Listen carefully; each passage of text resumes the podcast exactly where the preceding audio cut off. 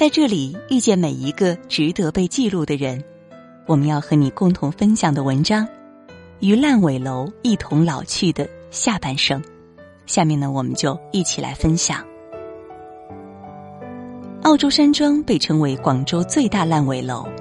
一九九七年开盘出售时，曾以依山傍水为宣传卖点，如今只剩大片未建成的楼房伫立在山间，仍有三十多户业主留在澳洲山庄，他们大多年过花甲。留根花尽积蓄全款购房，在等待盘活的过程中老去。马敏庄和永莲自力更生，捡拾着破碎的养老梦，想在此安度晚年的吴凤妹，已在七年前与世界告别。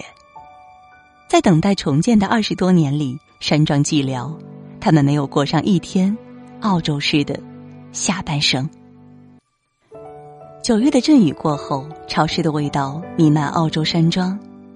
水泥山路两旁，野草遍布，亚热带植物填满了建筑间的缝隙，枝叶繁茂。只在晚上，澳洲山庄才显露出有人居住的气息。灯光星星点点的散落在连排的居民楼中，每一扇点亮的窗户后，都是一段漫长的等待。澳洲山庄位于广州市黄埔区金坑村，广州日报称其是广州现存最大的烂尾楼盘。一九九二年，广州奥美房地产开发有限公司再次立项，计划建设两百九十二栋居民楼，土地总面积约一千亩，周边酒店、广场等一应俱全。一九九七年，首期工程接近尾声，楼盘正式对外开售。虽然位置偏僻，标价高达每平方米三千元，当时广州的人均月收入仅过千元，是数得上的豪宅。时值广州商品房楼价低迷期，在首付三点八万、免息月供四百八十元、依山而建、毗邻水库和森林公园等宣传下，买楼人蜂拥而至，澳洲山庄热卖。后由于该项目土地红线重叠，开发商资金断裂，千亩大盘烂尾。二十多年过去，澳洲山庄经历过数次所辖地变更，五十亩土地产权不明。广州市政府曾计划推动重建工作，一波三折，但无疾而终。至二零二零年九月，仍有六十七栋未建成的楼房伫立在山丘上，窗台长树，墙体斑驳。澳洲山庄在房管局登记在册的业主达两千多户，只有数十户拿到了房产证。当年购房者大多是退休干部、工程师、高校教师，他们当中有人年事已高，在烂尾楼里继续生活；有人不知音讯，空置的房屋里长满野草；也有人在等待中离开人世。如今仍有三十多户选择住在澳洲山庄。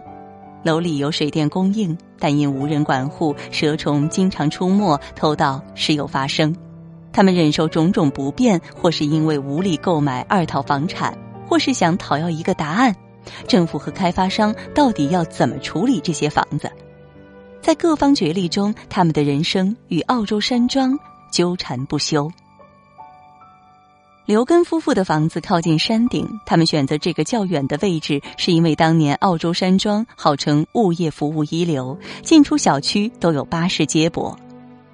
刘根曾是南洋电器厂高级工程师，买这栋房子时，他和妻子唐肖坤一次性付款二十万，这是刘根工作三十多年攒下的薪资，算得上是一笔巨款。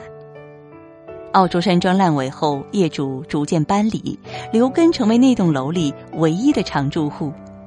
早些年，四楼的邻居偶尔会回来看一下房子，刘根已经很久没有见到他们了。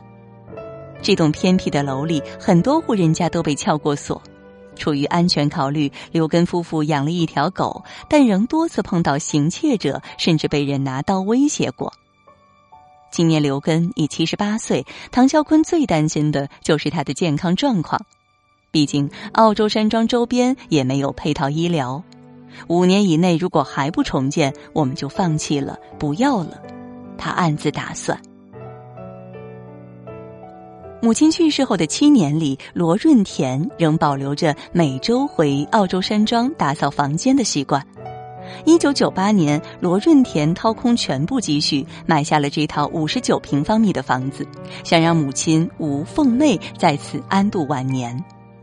那年他才三十四岁，如今已快到母亲当时的年纪。罗润田是独生女，平时忙于工作和照看孩子，并不和母亲同住。只隔两三天来看望一次。为了给母亲解闷，他买了很多观赏鲤鱼，养在门外的池子里。楼盘烂尾后的一个夜晚，这些鲤鱼全部被偷。和大部分业主一样，他们没有拿到房产证。罗润田至今仍在参与维权，他称这是母亲临终前的心愿。院门外，罗润田和母亲刚搬进澳洲山庄时，栽种了三棵龙眼树苗，图个大吉大利的彩头。如今树已经长到两层楼高，这是母亲留给我最后的礼物。罗润田站在树下说道。傍晚，澳洲山庄沉浸在暮色中，山腰处亮起一户灯光，在死气沉沉的楼群中格外显眼。灯光透过纱门，马敏庄坐在竹椅上，拿着放大镜读书。马敏庄今年八十七岁，体格消瘦，思维敏捷。一九五零年，他考入著名的中山大学，是建国后的第一届大学生。他曾在兰州大学任教多年，为了回广州生活，她与丈夫离了婚。